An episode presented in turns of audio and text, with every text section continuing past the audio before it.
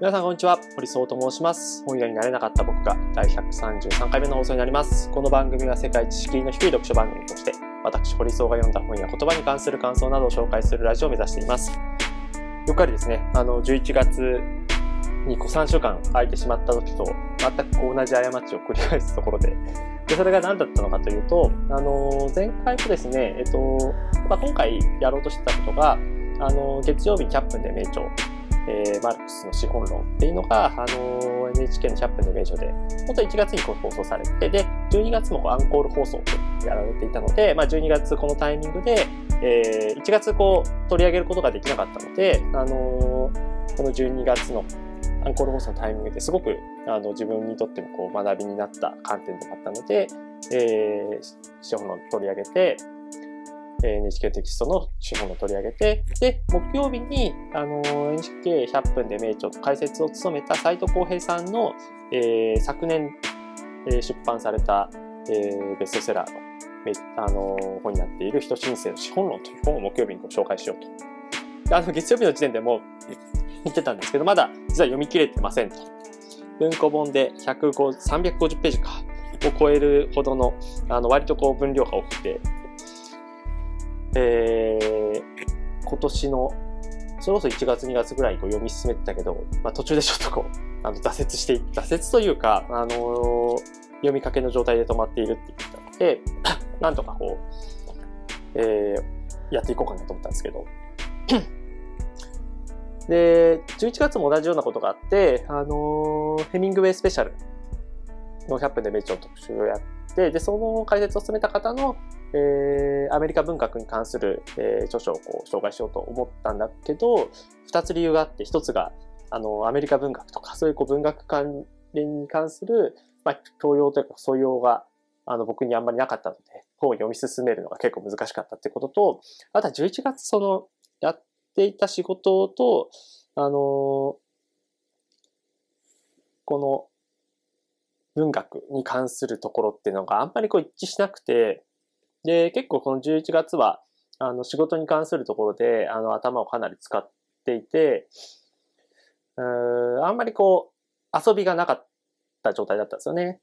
なので、まあ、読書自体がちょっとこう、辛かったっていうのもあったんですけど、で、とりわけ、あんまりこう、自分の仕事に、あのー、直接関わりのないものに対するインプットをする気分になれなかったというものがありましたと。で、別になんか、あの仕事と直接関係しないものをこう読書はしちゃダメだっていうことは全くないと思っていて、あの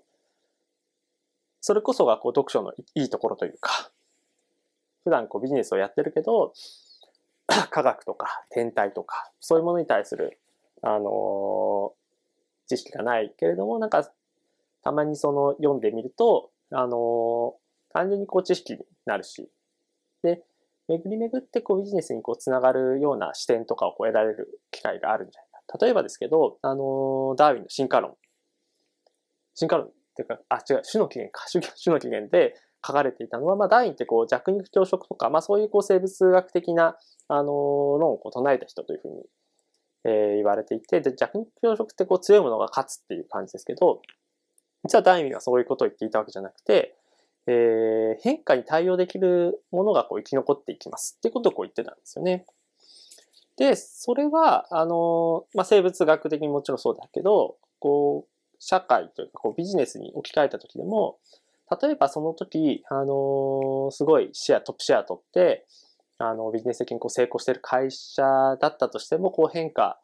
時代がこう変化していく中で、時代の要請とか、お客さんのニーズがこう変わっていくときに同じことしていったら、あのあっという間に、えー、そっぽ向かれてしまいますよと。で、それが、あの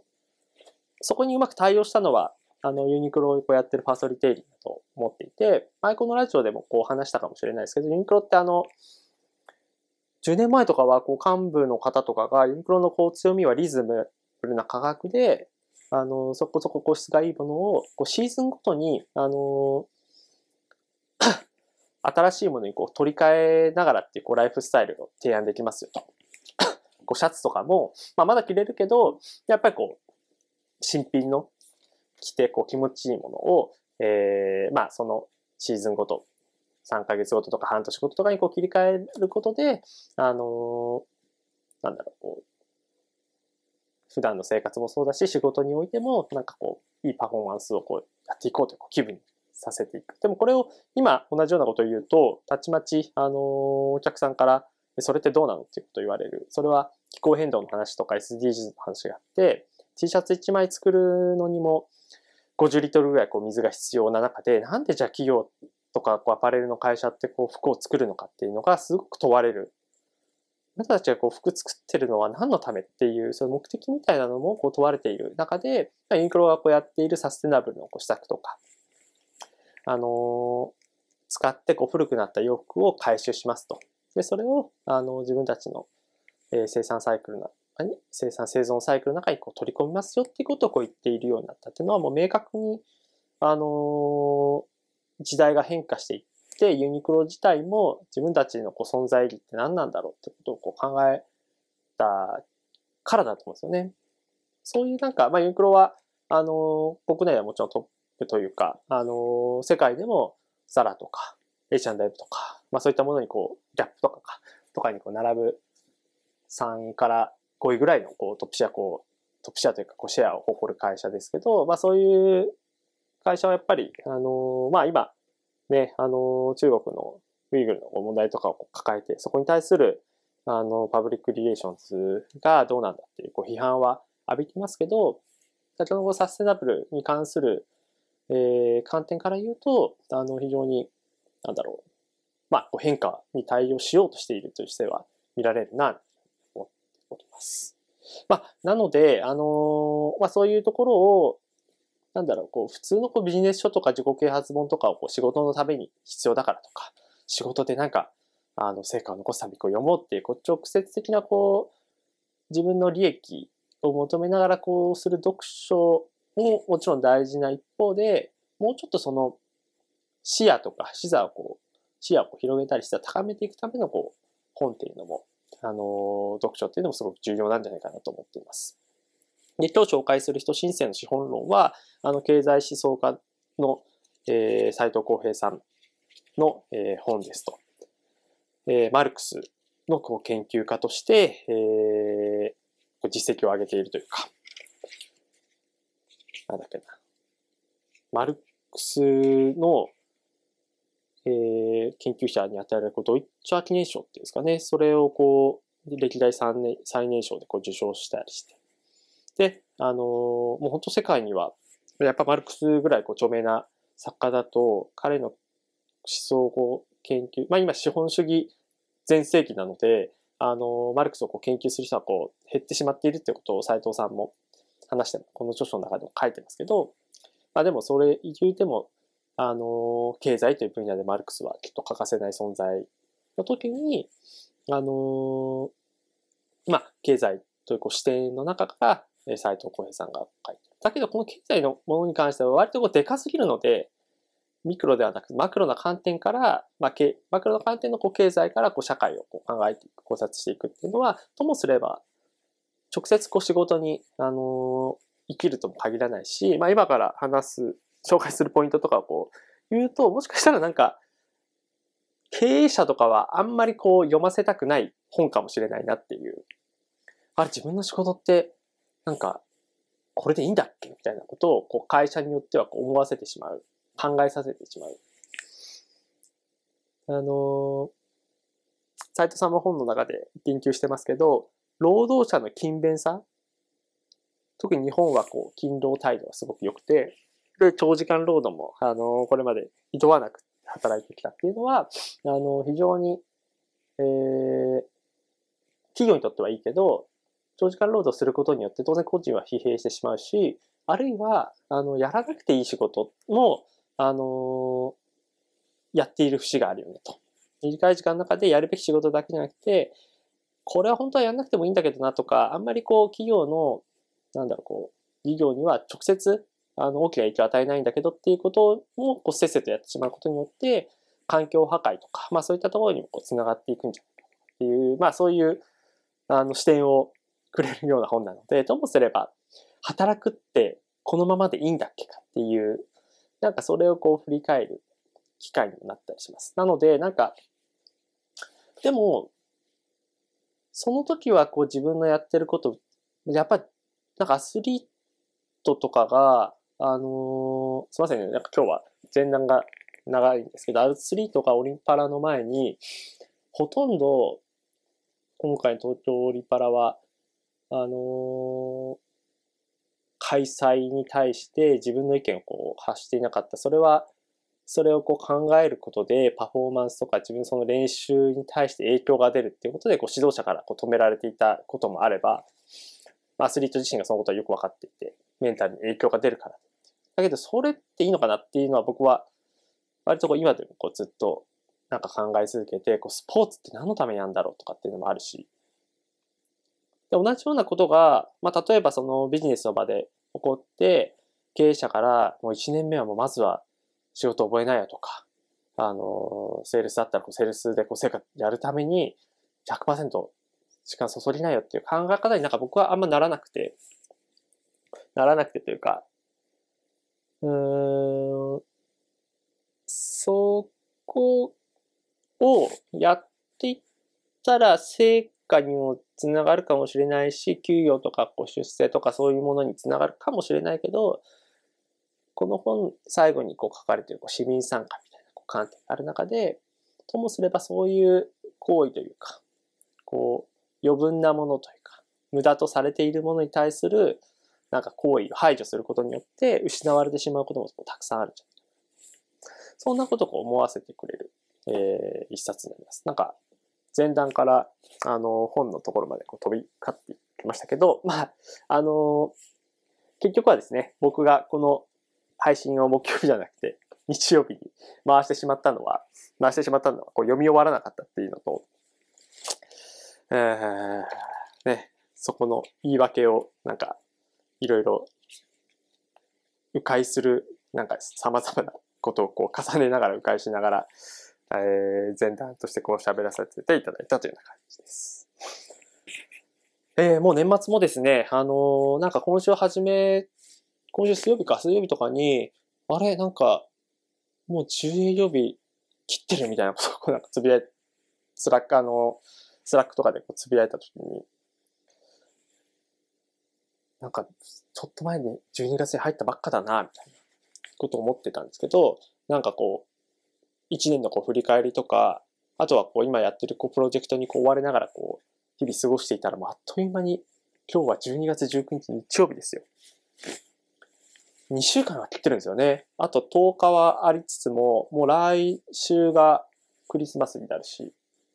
で、再来週のもう初めには早々にこう仕事納めになっちゃってるので、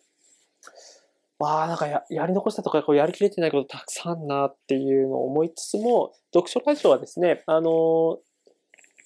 なんとか週2のペースを、えー、守っていきたいと思っています。で、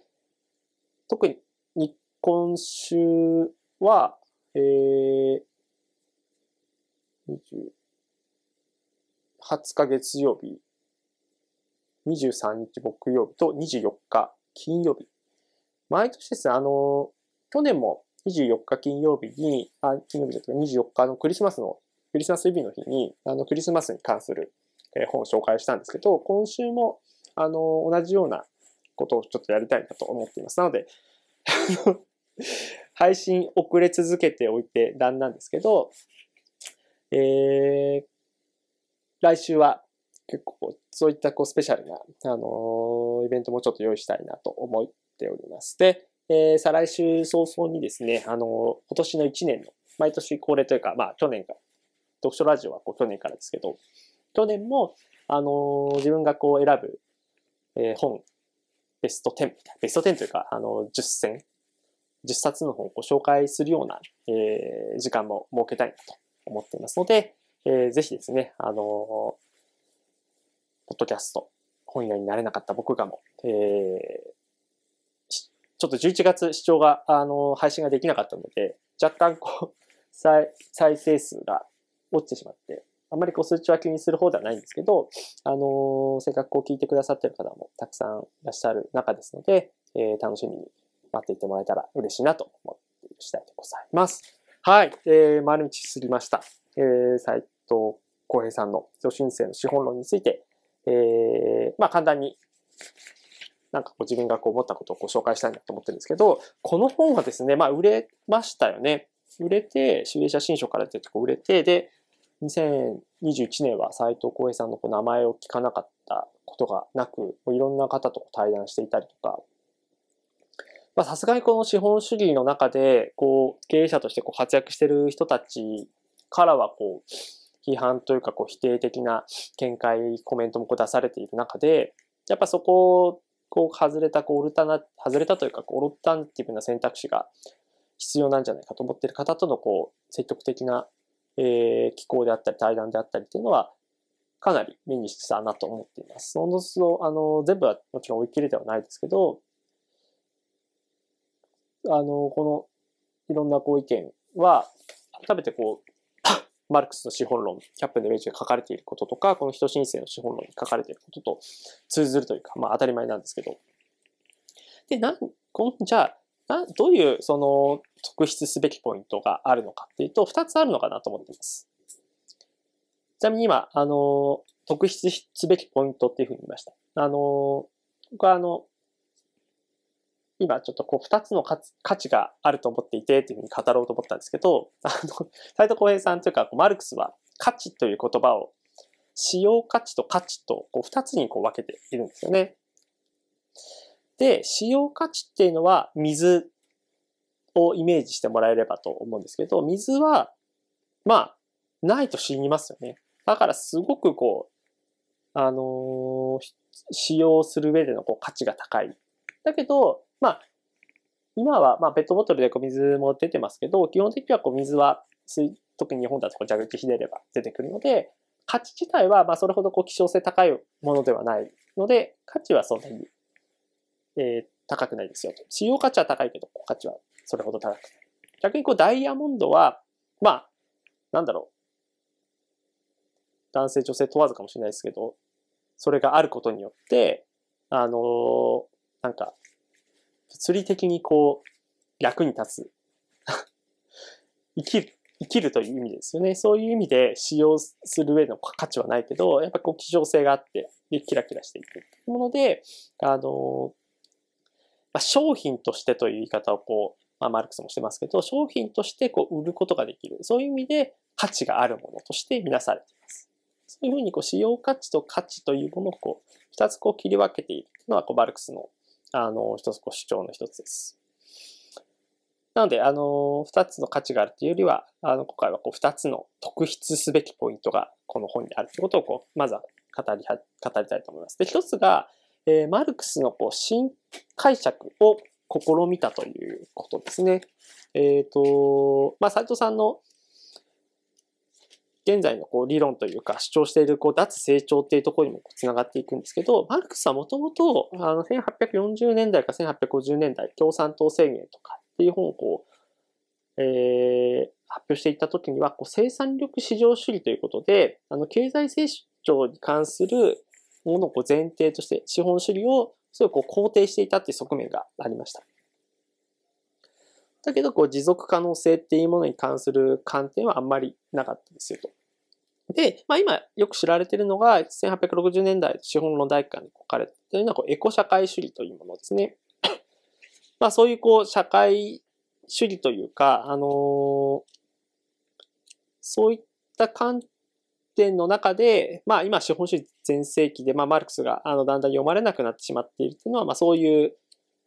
若干のこう時代遅れというか、こう、変、あの、マルクスに対するこうイメージがあって、えー、こうエコロジカルというか、まあそういうものをこう、考えるようになりましたと。人間は絶えず自然に働きかけ、様々なの生産し、消費に廃棄しながら、この惑星上での生を営んでいる。この自然との循環的な相互作用は、マルクスは人間と自然の物質代謝と呼んだと。そういうこう生きる上で、あのー歴史貫通的な生存条件というふうにこう、斉藤さん書いてますけど、まあそういうものを、えー、マルクスは、この生産力、こういろんなものを作っていこうっていうところから、えー、いろんなものをこう調和を図って、持続可能性をこう測っていきましょう。というふうに、えー、置き換えていった。だけど、だからそこまでがこう資本論でこう書かれていることなんですけど、この本というか、こう斉藤さんやマルクスの研究者たちがこうやってるのは、まあ、マルクスはすごくこう読書家で、あの、いろいろなこう情報をこう、ノートに書き溜めていった。で、彼らはそういうものを著者、著書としてこう発刊されたものだけじゃなくて、そういうノートの切れ端とかからマルクスは、えー、まあ、死ぬまでどういうことをこう考えていたのかっていうのをこうを研究していった中で、斉藤さんが、あの結論付けていたのは、資本主義との、まあ、決別というか、経済成長を前提としない持続可能性のあり方をこう目指していく。なので、マルクスは最終的に脱成長コミュニズムというものをこう目指していたんじゃないかってこう主張したという。で、この視点というかこう発想っていうのは、あのすごい新しい。なので、えー、まあ、それがちゃんとこうロジックでこう語られているので、この本はこう特筆すべきポイントの一つとして挙げられるのかなと思っています。あの、斉藤さん自身も、マルクスで脱成長なんて正気か、そういう批判の矢が四方八方から飛んでくることを覚悟の上で本書の執筆を始めた。左派の常識からすればマルクスは脱成長など唱えていないということになっている。右派はソ連の失敗を懲りずに繰り返すのかと嘲笑するだろう。さらに脱成長という言葉への反感もリベラルの間で非常に根深い。それでもこの本を書かずにはいられなかった。最新のマルクス研究の成果を踏まえて、気候、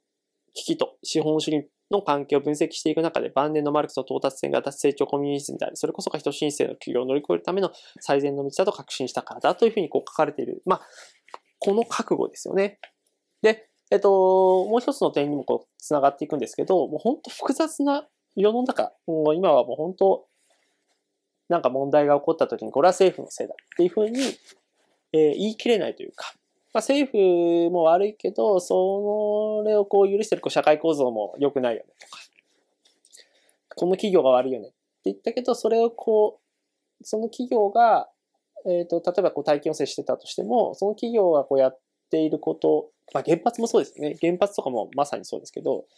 原子力という、その手段をこう人間が生み出して、で、それを運用していた東京電力がいて、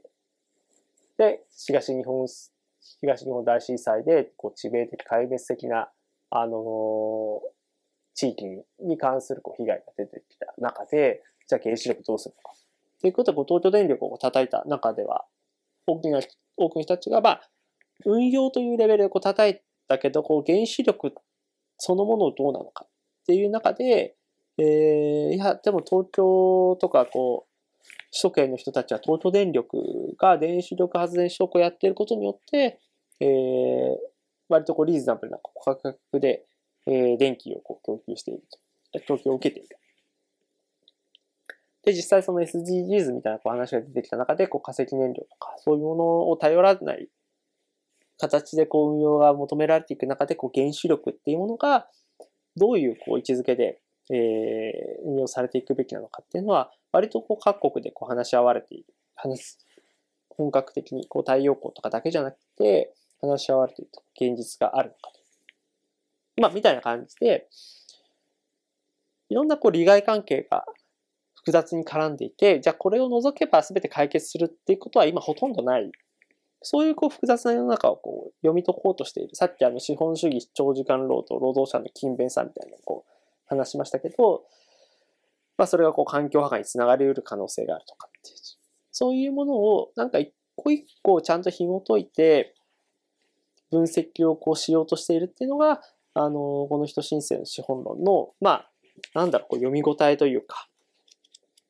試行錯誤というか、まあ本当にこう、斎藤さん自身が、まあ、斉藤さん自身もこう現代を生きていて、まあ、iPhone なりこう、パソコンなり、そういうこう生産手段に恩恵をこう受けているはずですよね。で、あの、賞金用、あの、気候変動をこうやっている、の問題に取り組んでいる組織を寄付したりとかっていうことがある中で、そういう、あの、アクションを個人としてもこう取っている中でも、でも自分はこの時代の中であの生きてしまってるな、みたいなところの中こ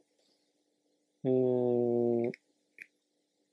苦悩というか、自己矛盾というか、まあそういうものがこう、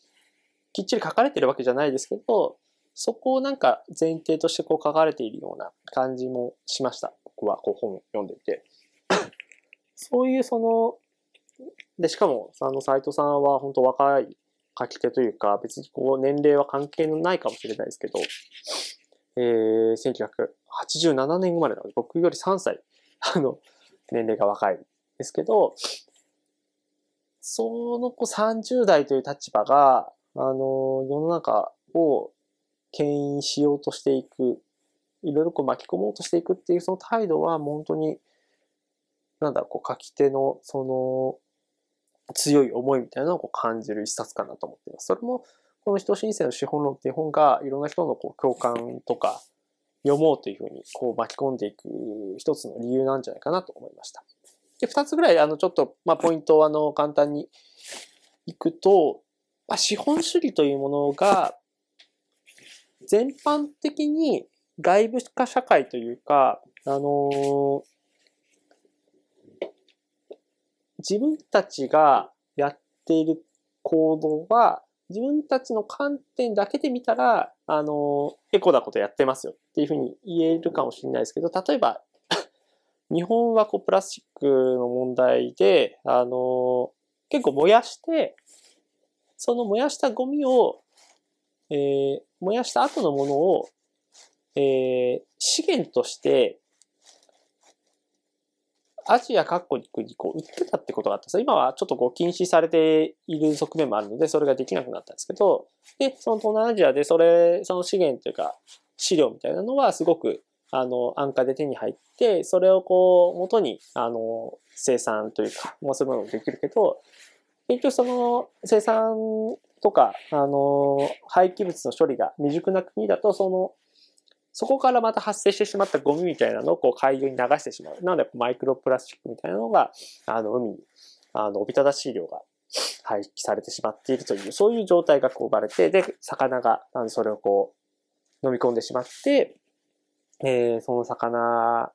を僕らも食さなくちゃいけない。そういうこう生態、まあ、まあそもそもその魚がそういうマイクロプラスチックに乗り込んで生態系に関してこう影響が出てしまうということも当然あるし。みたいな感じで、あの、一見、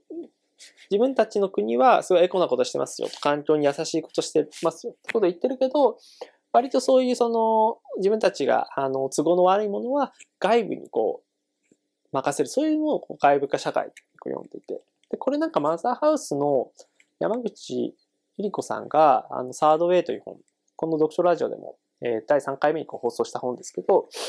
えー、誰に馬場を取らせるかっていうことを書いているのと、割とこう同じ、あの、理論かなというふうに思いました。要はその、まあ、すごいわかりやすい例で言うと、給料同じですと。で、経営者がいて、労働者がいて、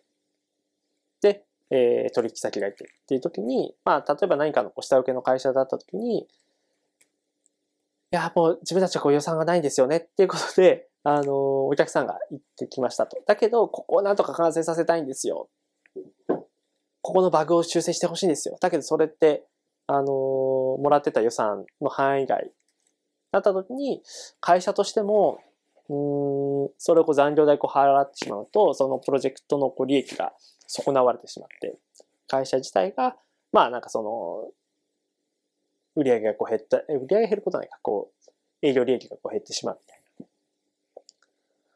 そういうこう困った状態で、じゃあ僕が、あのサービス残業しますよみたいな感じでこうやってしまうと、その人が、まあ、馬場を引くというか、その人が本来得られるべきこう収入、収益を度外視して、えー、その人にこう負担を押し付けてるという構図になってしまう。だから、それはこう、顕在化しないですよね。そのお客さんにとっても、その会社にとっても、まあ、都合よくこう働いてくれる人がいるので、その人が、まあ、最終的に馬場を引くような形。まあ、その人が、だから、あの、家族とのこう関係が悪化したとしても、長時間労働がこう慢性化して、体調壊したとしても関係ないですよ、みたいな。そういう、こう、それがまあ、あの、先進国でやっていた事業、そのゴミとか、あの、気候変動の影響を、えー、発展途上国に押し付けて彼らが発展する上でのこう支障となるような動き方をしてるとかっていうのは、もう典型的なこう外部化社会で、そういうその先進国によるこうトップダウンのような、えー、社会構造というか、そういう仕組みは、なんとかしないとダメですよねっていうことを、こう、斉藤さんも、こう、危惧しているという。ここの観点は、あの、そういう政治とか外交問題とかっていうことに対しても、新たなこう視点として得られるし、普段生きている中で自分がなんかやってる行為っていうのが、まあ自分はなんか得した感になってるけど、誰かが損してるんじゃないかっていう、知らず知らずのうちにこう加害者になってるんじゃないかっていう、その、なんか、視点というか、それを得ら得るためにも重要なんじゃないかなっていうのを僕はちょっと感じるところではあります。で、もう一つ、あの、まさにもう30分超えちゃいましたね。前段が長すぎました。えっ、ー、と、斉藤さんはこの本を、まあ、読み物として書くだけじゃなくて、アクションにつなげたいっていう思いで、えー、このを書いています。まあ、あの、それは、あの、斉藤さん自身の思いだけじゃなくて、マルクスが理想とする世界をこう作っていく上でも市民参加っていうのがすごく重要だっていうふうな視点の、そういうこう二重の意味で、えー、そういう市民参加というものを呼びかけています。例えば、あの、水とかもそうですよね。水とかも、あ水じゃ土地か。土地がわかりやすいですかね。土地はもともとこう、とこう国有で共有、国有というかこう共有のものとしてこう使われていて、はるか昔ですよ。で、えっ、ー、と、移ってきた人たちがここは自分たちの土地だってことを主張すれば、あの、あ、じゃあまあ、ここは、今は君が使っていいけど、あの、君が出て行ったら僕が、あの、その土地使うね。ああ、いいよ、みたいな感じで。共有財産だ。だけど、それだと、あの、なんだろう、土地をめぐって争いが起こるので、強い権力を持った国が、えー、国有化をして、あ、その土地使いたいんだったら税金をこれだけ払いなさいと。で、それを払えるんだったらその土地を、えー、あげますよ、みたいな。そういうふうな感じでこう国有化をしているわけですよね。で、それが、まあ、あの、基本的にまあ国がこう管理しているものではあるけれども、民間がその管理をこう代行するようになって、えー、まあ東京とかだと本当に地価がこうどんどんどん上がっていって、マンションの価格とかも上がっていく中で、えー、実際にこう住む価値というか、さっき使用価値と価値で言ったものはこう変わらないし、使用価値は変わらないですよね。1円でその土地に住もうが、1億円で住もうが、あの、得られる便益は変わらない。そこでこう安心して寝泊まりができる。だけど、それが場合によっては100万円でこう住めることもあれば、どんどんどんどんこう土地の値段がこう上昇していったら1億円出さないと済まなくちゃいい。で、1億円はまあもちろん出せないから、30年ローンで、あの、コツコツ返していきましょうとか。で、30年でこう返していったら、あのなんや、こう、もやし炒めばか食べてんなとか、まあ、もやし炒めとか否定してるわけですけど、あの具、具がないトマトスパゲッティ食べてるなとか、あれじゃ何のためになんか、生活のために、あの、ローン、住宅ローン組んでやってるんだっけ？まあ、そういうことにこうちょっと今繋がっている中で、そういうこう大事な顧問、えー、みんなでこう共有した方がいいものってあるよねと。電気とかもそうですよね。水もそうだし。で、それをこう資本主義に任せてしまうと、資本主義っていうのは、そういう水とか電気っていうのは全部商品にするから、で、商品をこう売れるようにする。売るために、売るためには、これは、あの、貴重なものですよと。希少性をこう訴えていかなくちゃいけないというふうに考えてしまうので、買える人が、あ、これはこう、ここでしか買えないからって言ってこう買っていく。で、それで、あの、得ら、その商品を得られる人がいる一方で得られない人がいる。こう格差につながっていくという、まあ論理をこう、斉藤さんはこう、斉藤さんあるいはこう、バルクスはこうやっていて、じゃなくて、顧問っていうも、顧問によって、その、共有財産を市民が管理できるような状態にしていったらいいんじゃないかってことを言ってまあこれはまあコミュニズムみたいなところにもつながっていくのかもしれないですけど、そういう、えー、再生可能エネルギーとかも電力会社が一点担うんじゃなくて、市民がこれどうやって運用していくかっていうことを話、議論して話し合って、えー、じゃあこういう運営をしていきましょう。こういうふうにあの電気を使っていきましょうっていうことをこう話し合っていくっていうプロセスがすごく重要なんじゃないか。で、その収益がこう地域コミュニティの活性化にこう使ったりとか、で自分たちの生活をこうどういうふうにこう改善してくれるのかっていうことをちゃんとこう考えて、妥協点をこう見出していくような活動を、えー、冷静にこうやっていくっていうことがすごい重要になっていくんじゃないかってことを言ってます。まあオリンピックもそうですけど、あのー、本当に市民の声ってこう無視されて、終わった後にはまあやってよかったっていうことがいるのは、まあ、それはもう政治家なり、オリンピックをやりたいと思ってた人たちの、まあ思惑通りかもしれないけど、果たしてそういう決め方でいいんだろうかっていうのは、本当に2021年は僕は結構そういうのを強く感じて、あれなんか、東京都のこととか日本のことだけど、自分のなんか意思決定で、で、反映できることってすごくちっちゃいことかもしれないな、みたいな。ちっちゃいことというか全くのことが行われてるな、みたいな。で、斎藤さんは、あの、最後の終わりにのところで、まあ、脱成長なんて、あのー、この資本主義っていうものが、全盛期の中で 多数派にならないんじゃないかってことをすごく言っ、ならないんじゃないかってこと多分みんなが思うだろうっていうことを言っている中で、斉藤さんはこう3.5%っていうこう数値をこう出して、えー、3.5%の、えー、市民が声を上げていくことで、いろんなこう動きを、ムーブメントを作っていけるってことを言ってるんですね。あの、フィリピンのマルコス独裁を打倒したピープルパワー革命大統領のエドワルド・シュワルナゼを辞任に追い込んだグルジアのバラ革命は3.5%の非暴力な市民不服従がもたらした社会変革のほんの一例だ。ニューヨークのウォール街選挙運動もバルセロナの座り込みも最初は少人数で始まった。グレタ・トゥーンベリの学校ストライキなどたった一人だ。1%対99%のスローガンを生んだウォール街選挙運動の座り込みに本格的に参加した数も入れ替わり立ち替わりで数千人だろう。それでもこうした大胆な抗議活動は社会に大きなインパクトをもたらした。デモは数万、数十人規模になる。SNS でその動画は数十万、数百万回拡散される。そうなると選挙では数百万票の票になる。これこそ変革の道だ。ということで、一気に潮目が変わることは難しいけれども、やっぱり何か熱心なコミットメントをしてくれる人たちっていうのは、3.5%あればいいんじゃないかってことを言ってます。であれば、あのまあ、いろんなこう思いを持ってる人たちがやっぱ世の中たくさんいるけれども、3.5%の